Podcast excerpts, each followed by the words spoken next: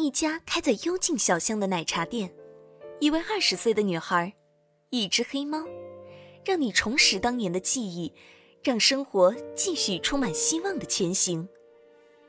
欢迎收听由 Rainy 创作的青春文学小说《时光奶茶店》，让生活节奏慢下来，让美好重回身边。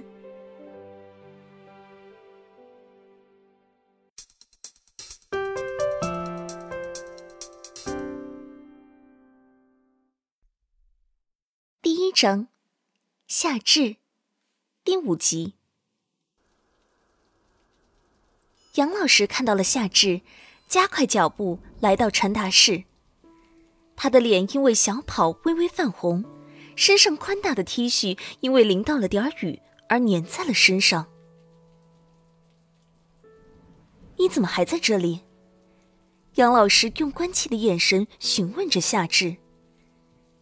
夏至低垂下了头，目光在地上游移，小声嗫嚅着：“我我没有带伞。”夏至是一个羞涩内向的小女孩，没有一个可以说知心话的朋友，在班里也很不起眼。如果没有夏至未知的梗，可能真的就是一个透明人了。你的爸爸妈妈呢？给他们打了电话吗？杨老师弯下腰，注视着夏至的眼睛。打了，没有人接。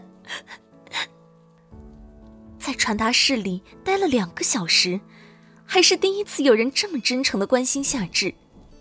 夏至一瞬间心中的委屈爆发出来，眼泪逐渐不受泪腺控制，在眼眶里打着转。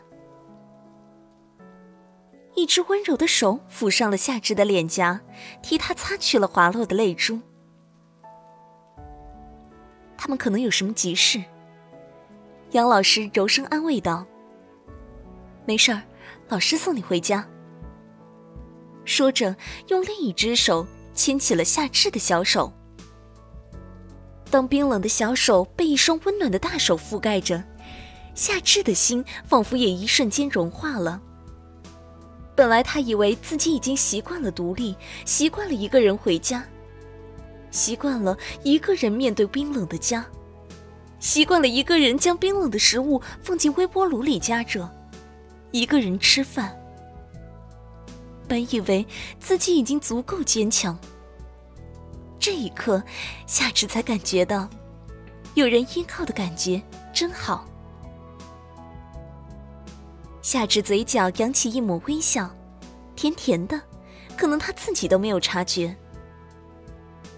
杨老师走到传达室门口，撑开自己的伞，发现夏至没有跟上来，转头看向他，看到他一个人呆站在原地傻笑，出声问道：“你笑什么？”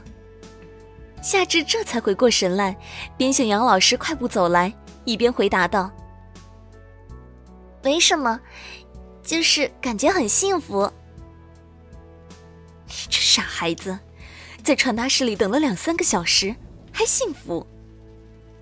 杨老师笑着刮了一下夏至的鼻尖，嗔怪道：“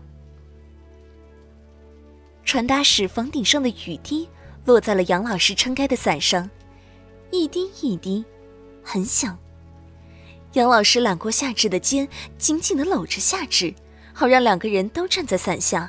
不被雨淋湿。今天带的是单人伞，将就一下吧。淋到雨的话，告诉我，千万别冻着了。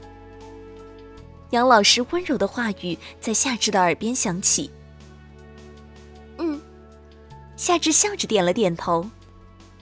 夏至忽然觉得，杨老师和平时不一样了。